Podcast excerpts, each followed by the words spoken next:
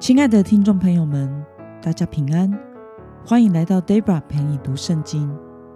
今天是二零二二年一月十一号。今天我所要分享的是我读经与灵修的心得。我所使用的灵修材料是每日活水。今天所要分享的主题是倚靠话语过约旦河。今天的经文在约书亚记第四章。十到十八节，我所使用的圣经版本是和合本修订版。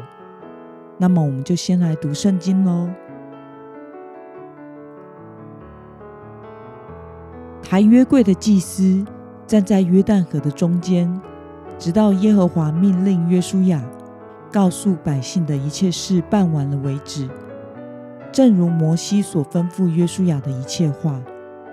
于是，百姓急速过了河，全体百姓都过了河之后，耶和华的约柜和祭司才过去。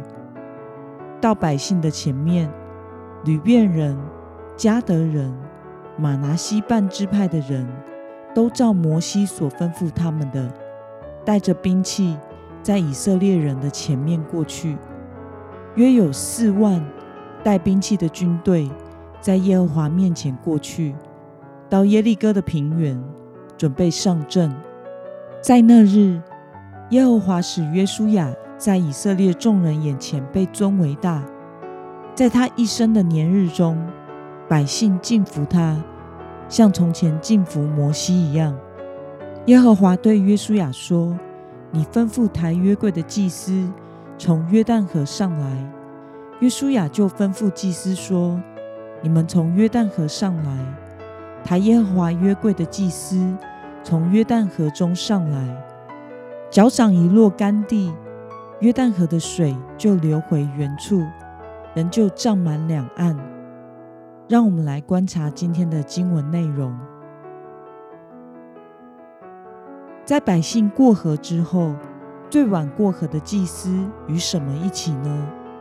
我们从经文中的第十一节可以看到，在以色列全体百姓都过河之后，站在约旦河中间干地的祭司，才抬着耶和华的约柜过到迦南地，到百姓面前。那么，抬约柜的祭司从约旦河中上来之后，发生了什么事呢？我们从经文中的第十八节可以看到。抬约柜的祭司从约旦河上来，踏上西岸的土地时，河水就如从前一样流回原处，涨满两岸。那么今天的经文可以带给我们什么样的思考与默想呢？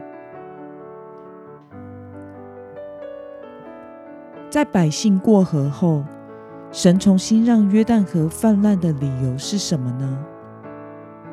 过约旦河事件是继以色列人最崇高伟大的领袖摩西所发生过的红海事件之后，被呼召为新领导者的约书亚得以在百姓面前得到认可的重要契机。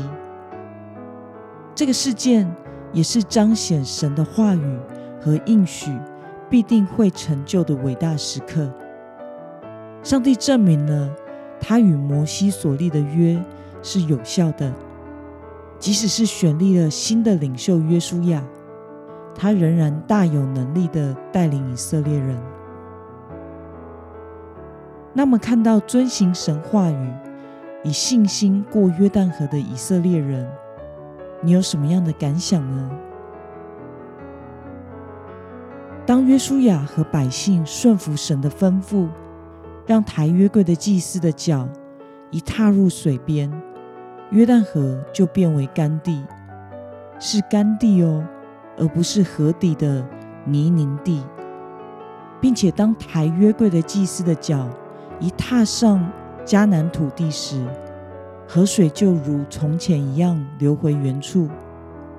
这是多么震撼人心的神迹，也显示了神的主权与大能。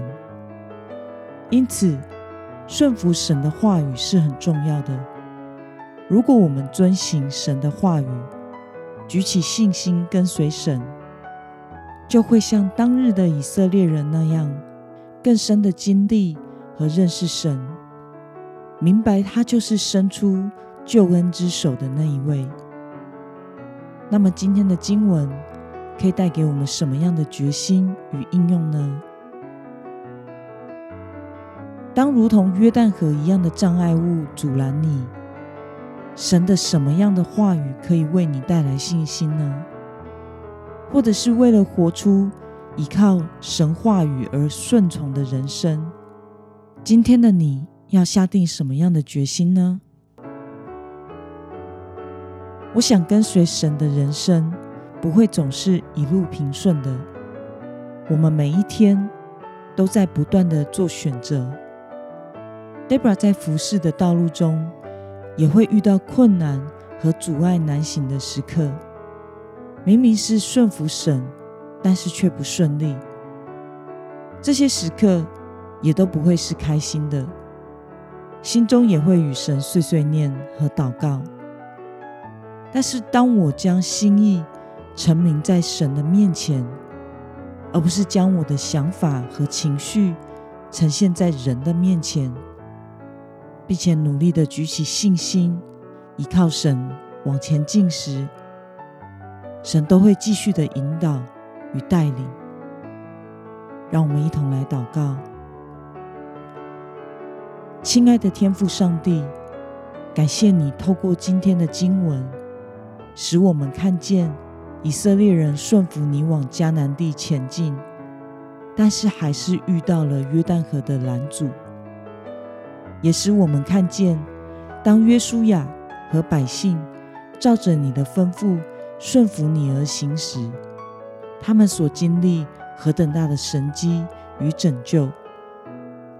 约旦河无法拦阻你的旨意，只有当我们不愿意依靠你。往前走时，才会过不去迦南地。求主带领我们走这信心的旅程，使我们每时每刻都能顺服你的带领，成为每一天都更深经历你和认识你的人。奉耶稣基督的名祷告，阿门。